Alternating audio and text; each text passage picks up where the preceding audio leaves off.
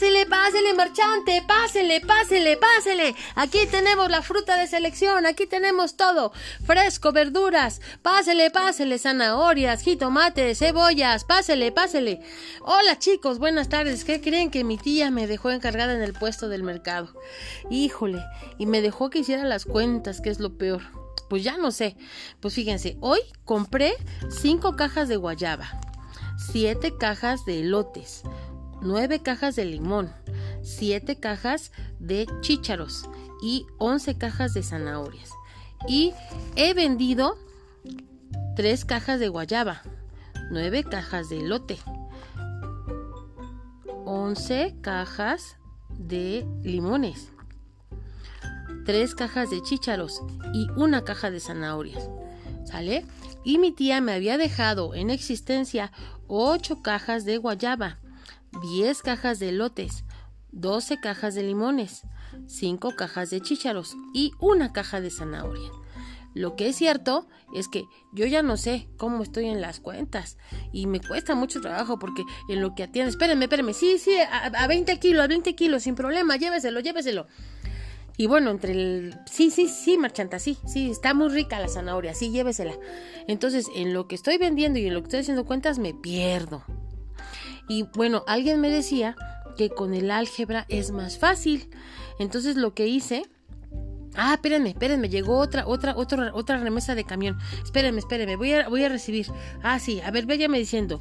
Siete cajas de garbanzo. No, no, no. Siete cajas de, ¿qué me dice? ¿Garbanzo? No, no es garbanzo, ¿qué es? Ah, ok. ¿Eso qué es? ¿No, no es garbanzo?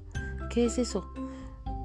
¿Cómo se llama eso? ¿Noni? Ah, ok. Siete cajas de noni. Yo pensé que era garbanzo, pero bueno, no sé ni lo que es. Siete cajas de noni. Dos de guayaba. Cinco de lotes. Tres de limón. Dos de chícharo.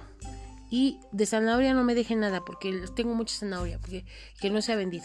Muchas gracias, que se vaya, que le vaya bien. Bueno, ya llegaron más cosas, ¿no? Entonces, déjenme ver, el marchante, él, él viene a comprar de mayoreo. ¿Usted qué se va a llevar, señor?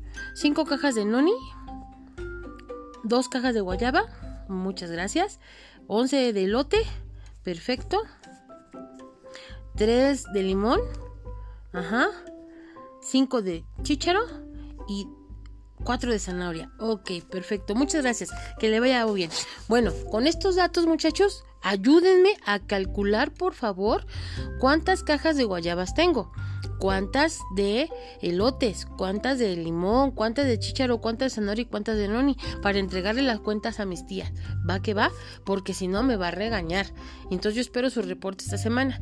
Y fíjense qué padre, vamos a usar el lenguaje algebraico. En vez de escribir cinco cajas de guayabas, pongo 5G. En vez de escribir siete cajas de elotes, pongo 7E. Y entonces tengo cinco cajas de guayabas, son 5G. Tengo vendí tres cajas de guayabas son menos 3G y entonces voy a juntar guayabas con guayabas, elotes con elotes, limones, porque no, si no va a ser una revolvedera. Bueno, pues ese es un lenguaje algebraico, en donde meto solamente letras en vez de palabras. Ahora, cuando lo hago más general, ¿qué hago? Pongo 2x, es el doble de un número, x puede ser cualquier número. 2a el doble de cualquier número también. Ajá, y puedo poner el valor que yo quiera. Si pongo menos 3a, menos el triple de un número.